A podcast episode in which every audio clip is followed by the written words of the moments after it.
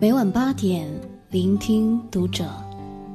大家好，我是小毛，欢迎收听读者。今天呢，要和大家分享的文章来自作者骑驴。人类消失一个月，城市安静了，动物的世界却沸腾了。一场疫情改变了我们的生活，也让我们的城市发生了变化。被禁足在家的日子里，我们的城市变得安静。街道变得冷清，但动物的世界却热闹了起来。小区里少了往日的人声鼎沸，多了各种鸟的鸣叫。城市里的流浪狗组团马路遛弯、晒太阳，尽情撒欢，以为城市终于属于自己了。许多平日不敢露面的生灵，也开始自由地游走。四川雅安宝兴县的三幺五国道没有了往日的车流，一只误入国道的野生大熊猫正在悠闲地散步。武汉杨泗港空荡荡的长江大桥上，一只野猪正撒欢地奔跑。山东长岛综合试验区，一只野生白江豚久违地出现在了大兴岛湘南村海域。吉林通榆比丹顶鹤更为珍贵的金雕也突然现身向海国家级自然保护区。广东阳江海林大堤湿地，六十只全球第二濒危的水禽黑脸琵鹭为请而到。柴达木盆地柏树山森林公园也首次记录到了雪豹活动的画面。短短近一个月的时间，当人类的活动被按下了暂停键。动物的世界却热闹沸腾起来，有人也因此产生了一个猜想：如果没有了人类，世界会变成怎样？而这一部十二年前脑洞大开的纪录片《人类消失后的世界》就给出了答案。让我们做一个大胆的假设：如果人类突然消失，人类消失的第一天，城市会失控，交通陷入混乱，电力控制中心瘫痪。人类控制的设备变成了一堆废铁，飞机坠毁，火车、汽车互相撞击，而全世界的灯光也将陆续熄灭。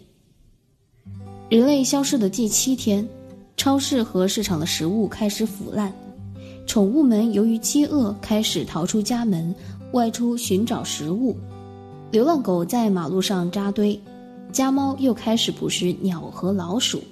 而那些逃不出家的和生存能力低的宠物，只能绝望地等待死亡。自然的优胜劣汰法则将再度上演，活下来的猫狗和它们的后代将成为城市未来的主人之一。人类消失的第一个月，地下水管道破裂，无人维护，大量的水涌出地面。更为恐怖的是，在缺少了人为的干预后。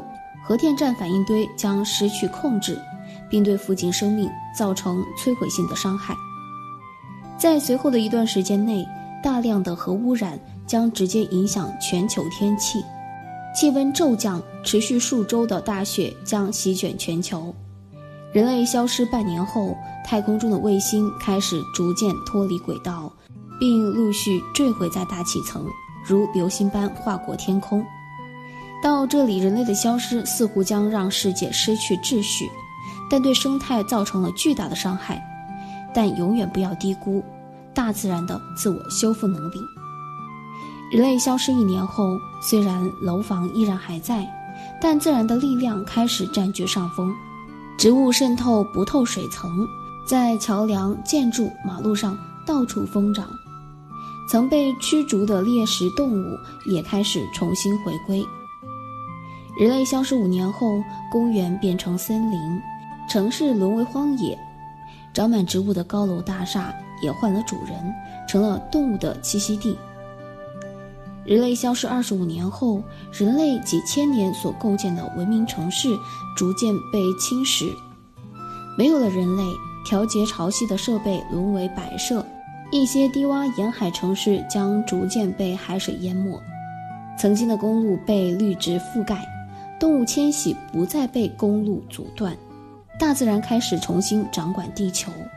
而到这一阶段的猜想，其实已经在一座城市真实发生过了。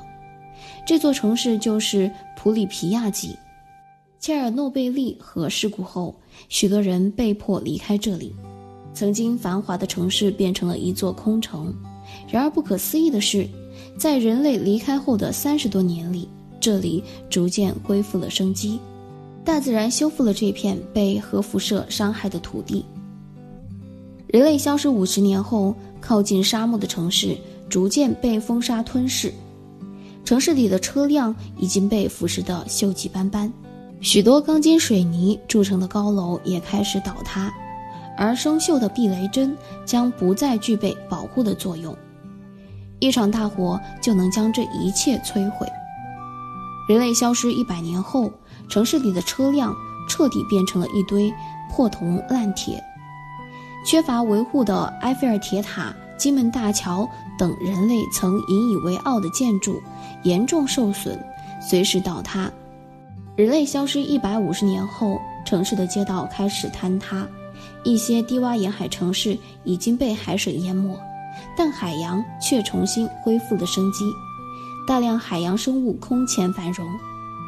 人类消失一百到三百年间，矗立了几百年的钢铁建筑开始逐个倒塌，埃菲尔铁塔、西雅图太空针塔、帝国大厦、希尔斯大厦无一幸免，而更多的普通建筑早因为盘根错节的植物而面目全非。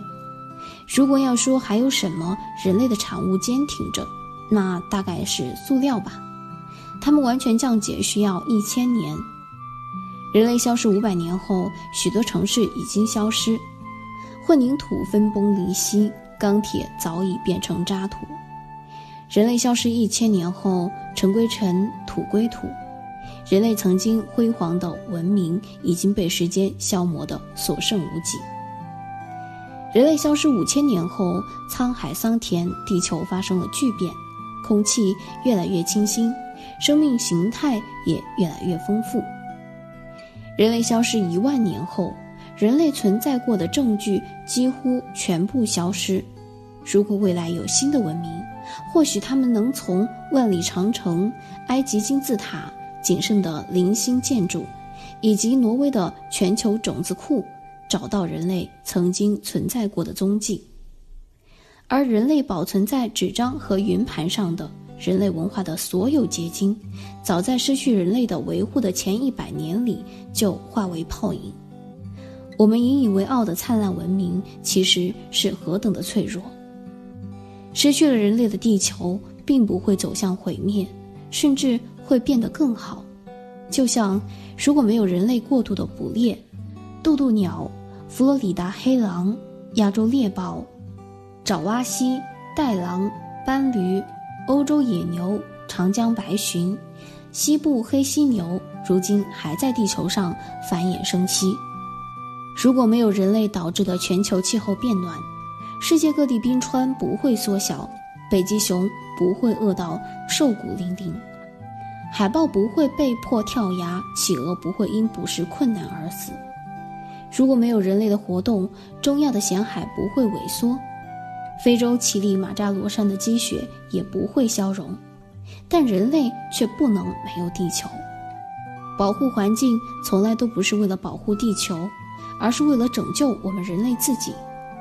生态失衡、全球气候变暖、极端气候频发，最终会影响我们每一个人的生存。